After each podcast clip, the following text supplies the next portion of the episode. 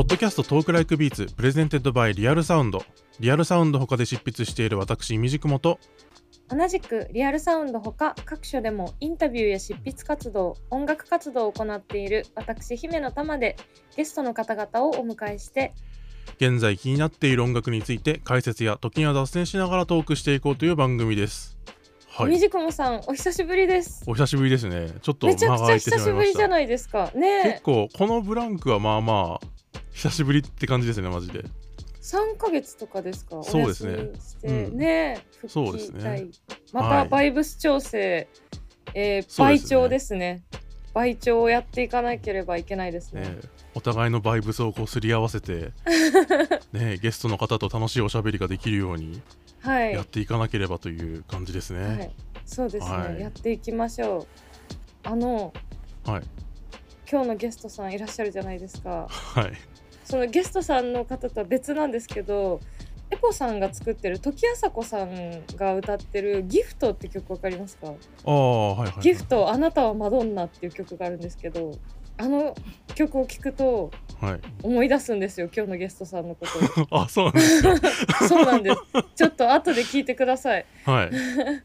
ほうじゃあそんなゲストの方ですけれども。はい。はい。お迎えしてもいいですか？はい。満を持して。や満を持して、えーでは今回のゲストの方をお迎えしたいと思います、えー、野宮真紀さんです。はい、野宮です。よろしくお願いいたします。よろしくお願いします。よろしくお願いします。お願いしますおー。野宮さんの声が聞こえますね、声が声が聞こえるんですよね本当に。ちょっとどうしよう。どうしようって感じですね。本物だ。あはじめまして。ーはじめまして。よよろしくお願いしますお願いします。お願いします。や嬉しいです。めちゃくちゃ。そんな風に言ってもらえると嬉しい。いやいやいや。なんかその「ギフト」っていう曲も、はい。どうやったらあんな人あんな素敵な女の人みたいになれるんだろうっていう曲なんですけどもうみ全世界がどうやったら野宮さんになれるかなって思ってると思うので今聞いている方ももう今みんなみんなが野宮さんに憧れてこの番組を聞いていると思うのでちょっと今日は野宮さんのいろんなお話を聞いてみんなが野宮さんになれるようにちょっと 頑張っていきたいと思います。いやーそんなことないと思うけど、でもまあいろいろ聞いてください。は、はい。い、やったー。いろいろ聞いていいっていいみじくまさ。ん。いやもうえでもあどうしよう。あーわーわーわーって感じですけど。わかります。そそんなこと言われてもいろいろあるみたいなまあ全3回ありますのでね。いろいろとじっくり、あの落ち着きながら喋っていきたいと思います。そうですね。落ち着きましょう。えー前編の今回では、えー野宮真紀40年以上続くキャリアのターニングポイントと題してお話を伺っていきたいと思います。まずはちょっと遅ればせながら40周年おめでとうございます あ。りがとうございます。わーい。はい、デビュー40周年。本当はあの去年の9月21日がまあうん。40年前にデビューした日なので、まあ、去年が本当の40周年なんですけれどもいろいろコロナでずれ込んでしまって、ね。ねそうですよねうんでも今年の9月21日までは40周年イヤーということで、まあ、1年間あのいろいろ活動しようということで、えーやっております。うんお祝い事はねもういくらあってもいいですからね。そうですよね楽しいですからね。うん、うん うん。でその去年の9月の40周年の節目からはすごい、はいあのピチカート5での活動はもちろんこう、まあ、もちろんソロで、えーデビューされたその81年からはい。さらに加えてその翌年から活動されているポータブルロックはい。等々、まあ特にポータブルロックはそのええ。またリリースも今年ありましたし、ポータブルロックが本当の今年、えーまあ、結成ですけどね、うん。結成40周年ということで、うん。あのそういえば私たちまだ解散してなかったよねっていうことで あの結成40周年だし、えーうん。ベスト版を出そうということになって、あの今年5月25日に、えーポータブルロックの「 Past & Future My Favorite Portable Rock」というのを、まあ、新曲も2曲入ってるんですけど、うん。うんそれが出ました。おめでとうございます。ありがとうございます。めでたい。いやめでたい。まあそんなめでたいその40年にわたるキャリアうん。の中で、まあ、ターニングポイントになった瞬間っていうのを、まあ、いくつか伺っていければなということで、今回こんな、えーテーマで、えー設定させていただきました。はい。はい、でまずいやなんかすごいこんなでっかい質問投げていいのかなっていう気はするんですけど、まあ、キャリアのターニングポイントっていうふうに言って真っ先にこれだなって思い出すことってありますか、えーっとなんか私の場合ターニングポイントっていうのが10年ごとにあるんですね。まあ、それは私にとってそのなんか重要人物っていうかキーパーソンとの出会いとも言えるんですけども、あのまずはデビューをした1981年うん。うん。ですよね。でその前まではあのもともと、まあ、洋楽とか好きでロック少女でロックバンドとかやってて、うん。なんかギターを弾いてらっしゃる。そうそうそう。なんですけどわあのロック好きだけれどもなんか自分の声質が合わないかなとかうん。あとは、うんうん。なんかシャウトもできないし歌い上げるとかもできないからなんか合ってないなと思いながらやってたんですけど、なえー70年代の終わりに、まあ、YMO とか出てきたりそのニューウェーブとかテクノポップうん。という音楽の流れがガラリと変わってで、まあ、音楽だけじゃなくてそのニューウェーブとかに関してはなんかビジュアルもねもうすごいうん新しいおしゃれと新しい音が出てきて、それにすごい夢中になって、でしかもあの何ですかね打ち込みとか、まあ、シンセサイザーで作ったりとかそのうん。シャウトできない私がようやく歌える音楽に出会ったっていうところでそれであのテクノポップのアマチュアのガールズバンドを組んでいろいろと、うん。あそこからボーカリストになろうと本格的に、えー始めてコンテストに出たりあのオーディション受けたりね。そういう、うん。コンテスト。うん、やってました。ヤマハのへイーストウエストっていうコンテストがありまして、それにガールズ部門ができた頃だったんです。79年とか80年。でそれに参加したりとか。でもいいところまで行くんですけど準優勝とかなかなかそのプロになる足がかりまあ、レコード会社の人とも知り合ったりしてデモテープ取らせてもらったりはしたんですが、うんなかなかデビューまでこぎつけなかったんだけどあのやっぱりそういうバンド活動をしてるとミュージシャン仲間が増えていってその中の一つに、あの千葉のニューウェーブバンドハルメンズというバンドがいまして、あのはいはい佐伯健三さんとか上野浩二さんとかがいたバンドですけど、その人たちと仲良くなってで彼らが私より1年先にビクターからメジャーデビューすることになって、えーコーラスを頼まれてビクタースタジオに行って。うんで歌入れまでちょっと時間があったからあのエレベーター前のなんか踊り場でなぜかバドミントンしてたんですねメンバー 自由。自由だ。そしたらそれを見かけたそのディレクターの方がなんかひらめいたのかその後まあその後歌うことにはなるんですけども、まあ、歌う前にね、なんかひらめいたっていうふうに後で聞いたんですけどソロでデビューしないかっていうふうに誘われて、まあ、それがデビューするきっかけになったんですけど、だからそこで出会ったそのディレクターやっぱり私を発見してくれてこう世に出してくれた平田邦次郎さんっていう方で後に彼はあの映像の方に行ってジム・ジャームシュのあの映画を作ったりとかで活躍する方なんですけども、まあ、その平田さんとの出会いそれがまあ一つのターニングポイントだったしほで平田さんからその私のデビューアルバムのプロデューサーをムーンライダーズの鈴木慶一さんにお願いしたいと言われたんです。ね。うはい。うん。出会いだ。でそうですね。で慶一さんとは本当にもうそれから今現在までずっともう良き先輩として、えー支えてもらってますし、えーうん。今年出したデビュー40周年記念アルバム「 New Beautiful でも、えーそのねデビュー当時も曲書いてもらってるんですけどまた40年後に新曲も書いてもらって、すだというごいねいい話。そういうお付き合いもあります。うんううん。んでもね当やっぱり時最初のあ、うん。はいどうぞ。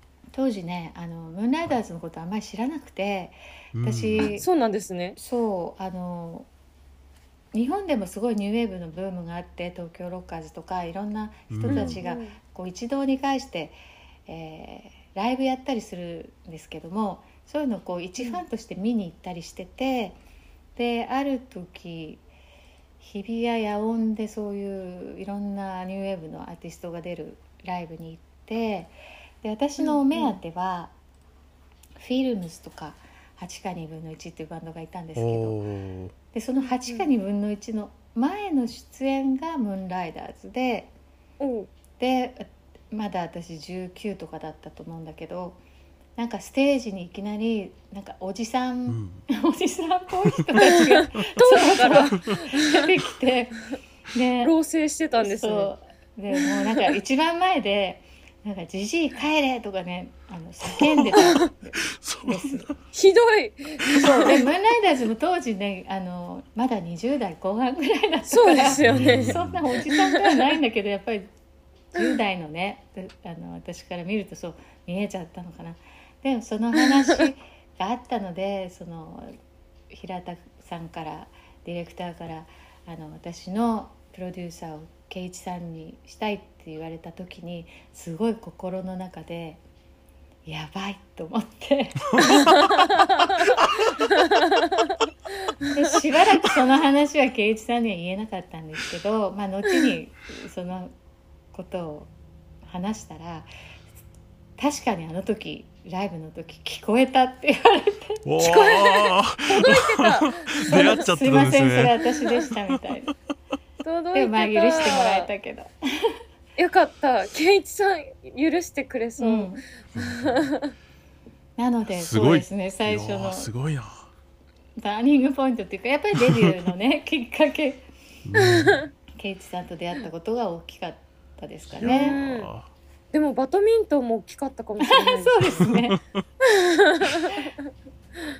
いやそのめちゃくちゃ尖ったうん。あのオーディエンスですよねあの矢す印ごいよね。本当にね、すひどいよね。若いとはね。若さって若さってね。若さってで、まあそのそれであのソロアルバムピンクの心デビューアルバム、はいケイチさんプロデュースで作っていただくんですけども、まあムーンライダーズが半分以上あの演奏もしてたし、あの、なんかやっぱりニューウェーブの時代だったからあの、うん。すごく実験的なあのうん。レコーディングだったんですね。で、うん。いろんなこと試したりしててえ例えば、びっくりしたのはななんだろうなあのスタジオのドアってすごいあの防音のためにすごくはい。ドアって分厚くて重いんですけど、うん。うんそのドアをこう開けたり閉めたりするそういう音を録音してあの曲に使ったりとか、うんあとは、へなんかえっ、と叫び声をすごく遠くで叫んでるようなニュアンスを出すためにもう1メートル下がって2メートル下がってってもうすごい遠くまでなんかそういうのをずっと撮っていったりとか、うん。で私にとってはまあそういうメジャーデビューっていうかねレコーディングって初めての経験だったので、ーおなんかレコーディングってその楽器を演奏してね歌を取るっていうだけじゃなくて、すごいことをするん こういうもんなんだなっていう。っていうのがね最初のデビューのレコーディングでしたけれどでもすごく素晴らしいアルバムで今でも大好きなアルバムなんですけど、その中で、えーずっと大事に歌ってるのが「ツイギーツイギー」という曲があって、うん。はい。これがあの、はい。佐藤奈々子さんが作詞作曲で、うんうん。まあ、後にピチカートでカバーすることであの世界でも有名な曲になっていろんな、あの映画に使われたり CM に使われたり当時のうん。パリコレのね、ランウェイで流れたりとか、うん。そういう曲になっていくんですけど、まあ、それがそのデビューした時の「ピンクの心」に入っていた曲なので、今でもずっとこう大事に歌ってます。うん。いやーなんかデビューからうん。のその持ち曲が今今でもこうその自分のその大事な曲になってるってやっぱりすごいき、うん。あの大事なことですよね。そうですよね。でもそれはやっぱりピチカートがねあのうん。全くガラッとやっぱり小西さんがアレンジを変えて、うん。うんうん、世に出したことが大きかったのでうん。うん。でもまあ自分のまあデビューアルバムの曲でもあるし、えーうん自分の代表曲としてずっと40年間歌ってますうね。ん。うんなんか今回のあの新しいソロアルバムでも過去の曲をすごい大事に収録されているのを見てはい、なんかなんだろう新しいことやんなきゃって焦っちゃったりとか、うん。なんか新しい私を見てほしいってなったりとかする焦っちゃったりすることって歌手の人すごくあると思うんですけど、野宮さんは過去の曲もすごい大事にしててしかも新しい今の姿であの作品にしているっていうのがずっと続いててそこが本当に素晴らしいなって思います。ありがとうございます。そうですね。なんかあのまあこれまたそのターニングポイントの後で話すかもしれないけど、えーっと2014年ぐらいからかな？渋谷系を歌うシリーズっていうのをやっていて、でそれももちろんあのピチカートを歌わなかった時期っていうのもあるんですけどそのピチカート解散後、うんうん10年間ぐらい、うん。やっぱりいろいろなことにチャレンジしてたしちょっと封印してたっていうかね、そういう時期もあったんだけど、うん。ちょうど10年前の30周年の時にセルフカバーのアルバムを出しまして、まあ、ちょっと一回振り返ってみようと。でその時にやっぱりピチカート5で歌ってた10年間ってすごくやっぱり自分にとって大事な10年間だったしあの、うん。まあ、高波くんとか小西さんの書いた素晴らしい楽曲を誰よりもたくさん歌ってきたしやっぱり素晴らしい曲だったっていうことをまたその時にね、うん。改めて思ってそれでピチカートの曲を、まあ、いろんなあの方にねプロデュースしてもらって歌うっていうところから、まあ、そういう過去過去のものというか、まあ、過去のものなんですけども、なんて言うんだろううーんピチうーんなんか渋谷系って言われてた時代も20年以上経ってもううん。なんかスタンダードナンバーと言ってもいいんじゃないかっていうね、そういう考えもあってで私は歌手なのであのいい楽曲をこう歌い継いでいくっていう役回りもあると思ってそれでうん。まあ渋谷系の曲ピチカードの曲またその渋谷系が影響を受けたルーツの曲うん名曲を歌い継いでいこうっていうのもまあなんか一つのなんていうんですかねあのやってることなんですうね。んすごい大事なお仕事だ。うん そうちょうどピチカートはい。に加入するのもちょうどデビューから10年ぐらいですよね。そうなんですよね。90年ぐらいで。そう。だからソロデビューしたでしょ？それではい。その「ピンクの心」出したんですけどとてもいいアルバムだったんですけど、まああんまり売れなかった。売れなかった、うん。でね当時81年デビュー9月だからあの、うんうん。芸能界っていうか歌謡界っていうかアイドル界では花の82年組といってほうあのすごいアイドル豊作の年だったんですね。小小泉今日子さんとか中森明菜さんとか松本伊代さんあ早見優さんとか。まあうん。私もだからそこの年にデビューしてるんだけどやっぱりなんかちょっととんがりキッズすぎたっていうか。ちょっと違った。テクノカットで自分のこと僕って呼んでたしちょっとエッあ、僕っ子だったんですエッね。ジがね立ちすぎてたのはいはい。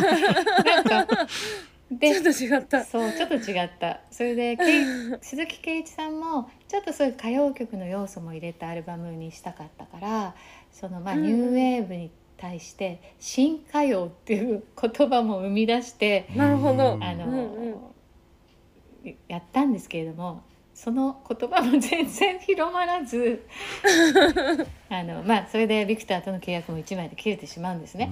でその後、はいはいさてどうしたものかと思ってたらちょうどそのデビューの時のファーストコンサートを、今はもうなくなっちゃいましたけど青山のベルコモンズの上のホールでやったんですね。で、うんうん当時ベルコモンズといえば本当におしゃれなファッションビルで、はい。そこでコンサートできるなんてとっても素敵なことだったんですけどでその時のバックを務めてくれていたのがポータブルロックのギター鈴木智文とベースの中原信夫で、で私が契約切れてどうしようっていう時にあの2人が「じゃあ3人でなんか音楽作作ろうよ」って声をかけてくれてそこからへーポータブルロック結成したのが82年ということで40年前なんですけど。うんうんうんそれでまたね鈴木圭一さんにお世話になるんですけど圭一さんのご実家が羽田なんですけどね、そこに自宅のスタジオがあって、湾岸スタジオっていう名前なんですけど。うんはいはい。湾岸スタジオ。でそこで鈴木圭一さんの弟さんの博文さんがちょっとエンジニアみたいなことやってくれてポータブルロックはそこで1年間ぐらいずーっとデモテープを作るんですね。それで、えー、圭一さんが、えー作った水族館レーベルっていう徳間ジャパンから、うんうん。あのうん。当時の圭一さんがなんかいいなと思った新人を集めたオムニバスなんですけどそこに参加してでその後、まあ徳間からポータブルロックとしては「 QT」というアルバムと「 Dance Volunteer」というアルバム2枚出して、その80年代うんうん。あの活動するんですけど、うん。またなかなかねこれもあんまりあの 売れなくてなので、やっぱさ最初は難しいんですうね。ん。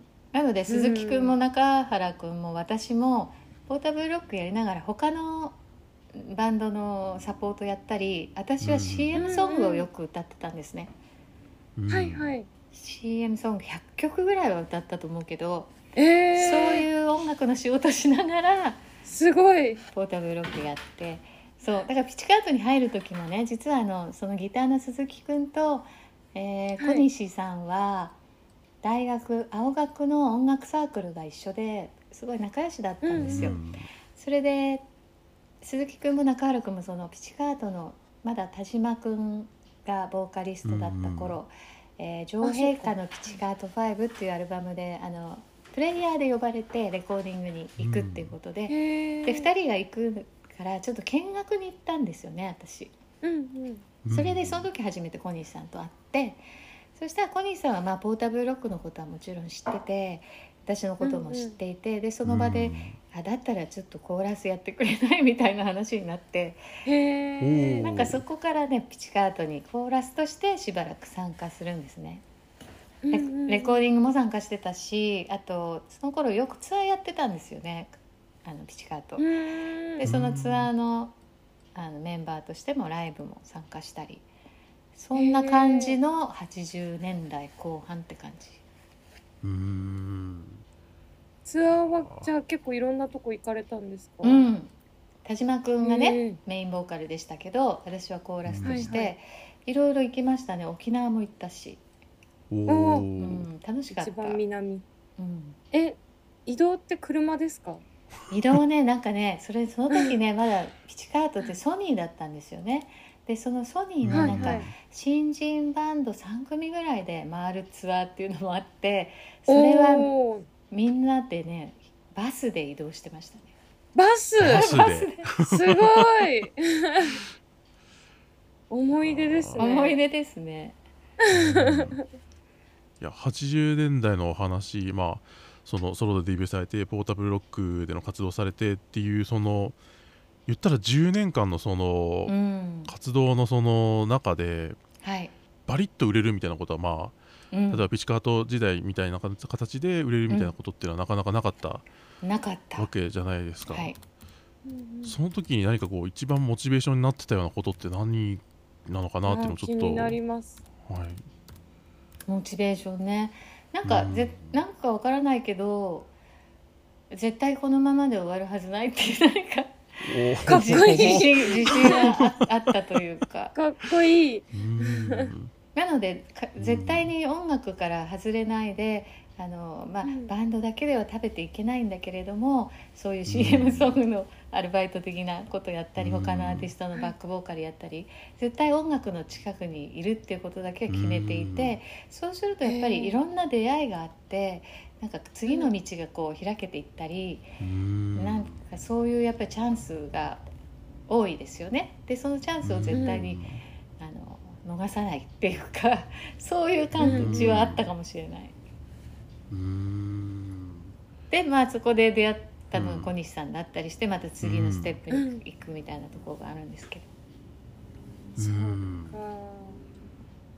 悩んだりとか落ち込んだりとかはしないですか？当時ねお金も全然なかったんだけど、うん。その新しい服が買えないことだけが落ち込んだ。あーそれはそれは飲み屋さん落ち込んじゃうやつ。だけどお金がないならないなりになんかすごい工夫するんですよね。うんうんやっぱり自分のおしゃれ心を満たそうとなんか古着屋さんで古着見つけてきたり、母から譲り受けた服を改造したり、なんかおー V ネックのセーターをね前と後ろ反対に着て、後ろにこう V にしてとかなんかいろんなボタン付け替えたりとか。なんかそうやってね、あのやってま工夫すしている。工夫してた。あと自分で作っちゃったりとかもしてたし。うん。すごい。すごい。めちゃくちゃ DIY な。そうですそねのおしゃれ道ですね。でもそういうことでねあのおしゃれもこう工夫して楽しむっていうこととかねあの、うんうんうん身についたのかなとも思いますけどね。ああいい話。えターニングポイントが10年ごとに来るっておっしゃってましたけど、40周年もありましたか？そうですねだからそのピチカートに入って小西さんとの出会いでしょ？でピチカートちょうど10年なんですよね。でそれ終わった後に、さてどうしようっていうとことこで。うんうんそこでねうーん。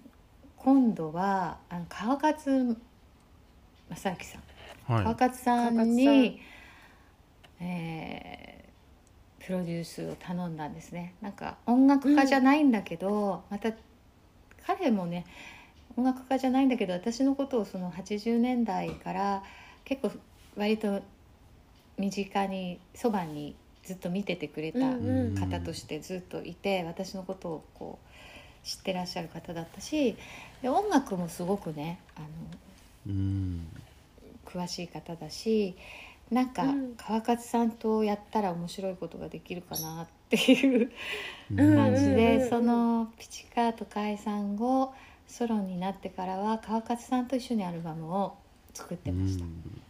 川勝さんとの出会いも、うん、大きかったですね。一個。うーん。それが大体まあに2010年えっとね2000年代ですよね。2000年代って川勝さん10年まで。ですよね。川勝さんはあのーちょっと2010年代の初めの方に、うん。あのー事故で溶接されて溶接というかまあ亡くなられてしまって。ね。うん。はい、結構早くうん、に亡くなられてしまいましたけども、そう川勝さんがだから私デビュー30周年の時にセルフカバーのアルバム「30」うん、出したんですけどそのライナーノーツを書いていただいてうん。それがなんか最後のライナーノーツのね最後のお仕事その30だったっていう。ああそうだったんですね。うん。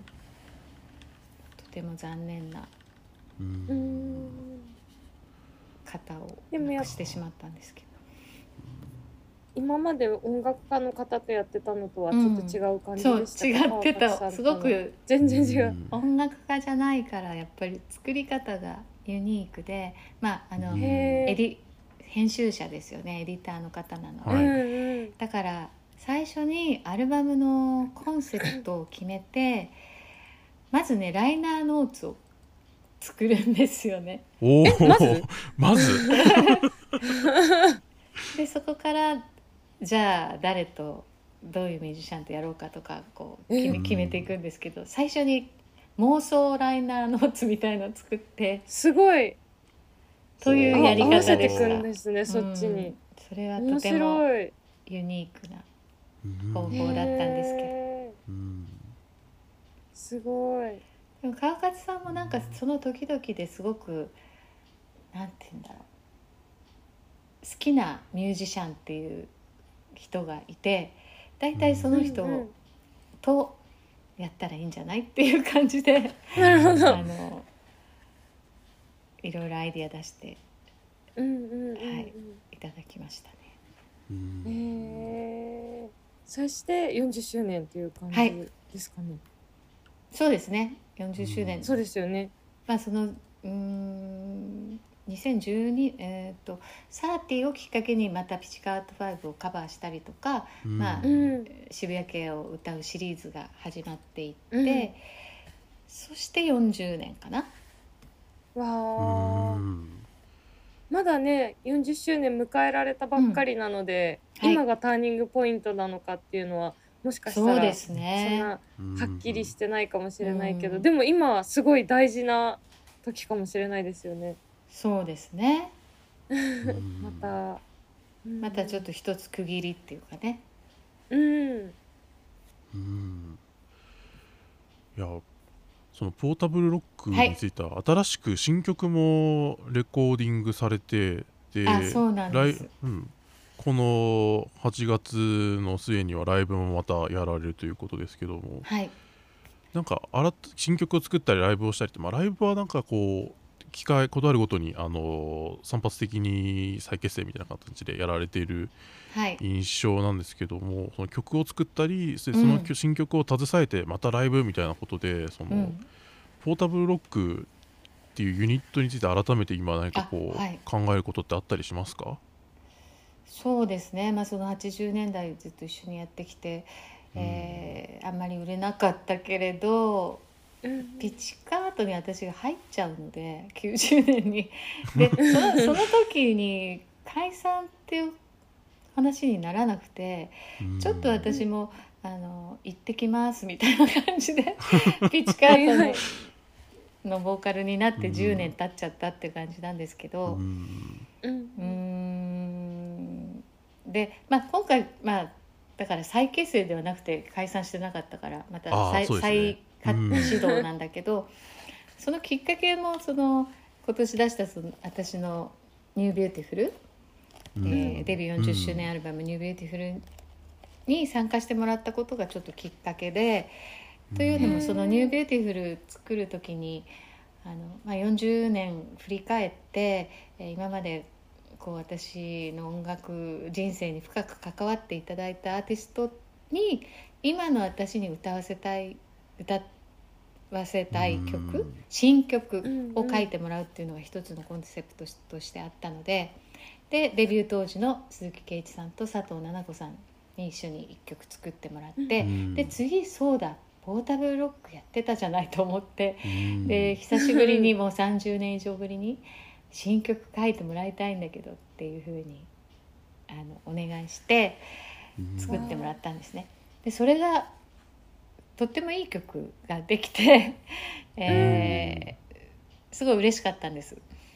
で、まあ、他には、えっと元ピチカート5の高波くんと梶くんで一曲作ってもらって、うん。あとは、クレイジーケンバンドで横山健さんに、まあはいはい。彼うん彼とはもう同期なんですけどで同い年でもあるんでずっと同い年っていう曲デュエットソング作ってほしいってお願いしてたんだけど、まあ、このうんうん。40周年のお祝いに書いていただきまして、でわもう一人はちょっと若手で、えー、とグリームスパーキーの松尾玲美さんうんに一曲書いてあ、もらって、まあ、そんなアルバムなんですけどそのポータブルロックに書いてもらっ書いてもらった曲がとっても良かったしそういえば今年40周デビあの結成40周年だよねっていうことで、うん。でベストワン出そうかみたいな話が盛り上がってそれで、あの出せることになったのでじゃあせっかくなんで2曲新曲も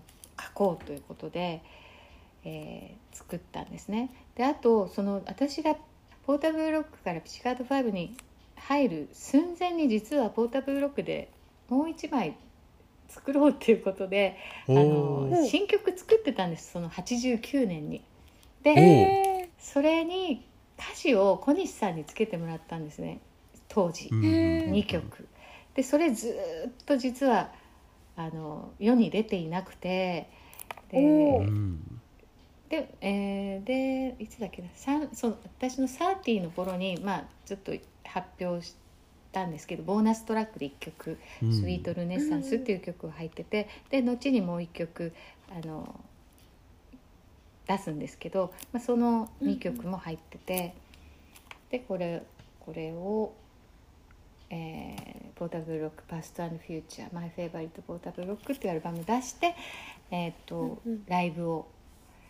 うん。先日あの東京の新代田の Fever っていうところでやってはい。でゲストにあのポータブルロックの名付け親でもある鈴木慶一さんとそれから、あの Negicco の Kaede さんにゲストで出てもらっおーはいはいはい。なんかとても盛り上がったっていうか楽しかったんですけど。で楓楓さんのサポートをあの佐藤祐介さんがやってて。おー。はいではい。圭一さんもムーンライダーズもね今佐藤あ君やってますよね。ですね、うん。やってますね。なんかそういういろんなつながりがあって。なので、うん。楓さんのコーナーで歌ってもらった後にあのまあ、えー、圭一さんがゲストで出てくれた時にムーンライダーズの曲もやってもらいたくて、えーちょうどその、うん。私が「じじい帰れ」って言った頃のライダーズ ライダーズのニューウェーブな曲ビデオボーイをリクエストしてやってもらって、で佐藤君にもキーボードで参加してもらったりとか。であと、うん。アンコールで楓さんとあの楓さんと私の共通点といえばあの小西君が書いた。小西さん？あそうー。あの曲。アイドルばかり聞かないで。そう。それをね、うん。一緒に歌ったの。わあそれは可愛い。というね楽しいライブでした。うん。楽しい日。8月28日は京都のはい。メトロで、ポータブルロックでのライブが開催されますけど、きっとそそそちらもはい、楽しい日になる予定、うんはい、あのポータブルロックその東京でのライブも10年ぶりだったんだけど京都メトロもまた10年ぶりなので、うん。で10年前も京都メトロでライブしてなのおでー、はいはいはい。はい、楽しみです。いい楽しい日になりますねきっと。うん、いやぜひね今回のその今回のトークを聞いてポータブルロック時代のその野宮さんのお話なんかもああのそう。伺えたので、うん。京都はちょっとあの東京は配信生配信もあったんですけど京都はねうん。はい配信がないのでちょっああとらら。お行かなきゃ、うん。そうですそう。ねチケット買っていかなきゃ、夏休みだしね。ちょっと京都観光がてらそうですね。うん。来ていただくと楽しいかもしれないしあのあとなんか配信がないと自由にこうもうちょっと喋れるじゃない。そうですそうなんですよね。そうなんですよだねからちょっとそのいろいろなおもうんう楽しい MC もしたいなと。うん。で、えー、と DJ ハーフビーっていうあの京都はい。の DJ の方と、あと私の友人なんですけど、あのダンサーのビッグキッスって言ってあの唇のかぶり物をして踊るセクシーな、えかわいい、うんーおしゃれな、えーパフォーマンスも、えー一緒にやろうと思ってます。うん。わあ楽しそう。いやーまあどうでしょうね。これ配信の時点でまだ間に合うのか分かりませんがあのぜひね。でぜひ。ねすね。もし間に合うんだったら今回は聞いて駆けつけていただければと思います。はい。お待ちしてます。はい、というわけでここまで野宮真紀40年以上続くキャリアのターニングポイントというテーマで、えーお話しいただきました。はい。次回中編では野宮真希が2022年に興味を抱く歌とはと題してお送りしようと思います。野宮さんありがとうございました、はい、ありがとうございました。ありがとうございました。ここでお知らせです。本編でも触れましたが8月28日には京都メドロにてポータブルロックの結成40周年ライブが開催されます。また9月8日にはブルーノート東京にてヤフネ哲郎トリオとのライブも予定されております。気になる方は是非足を運んでください。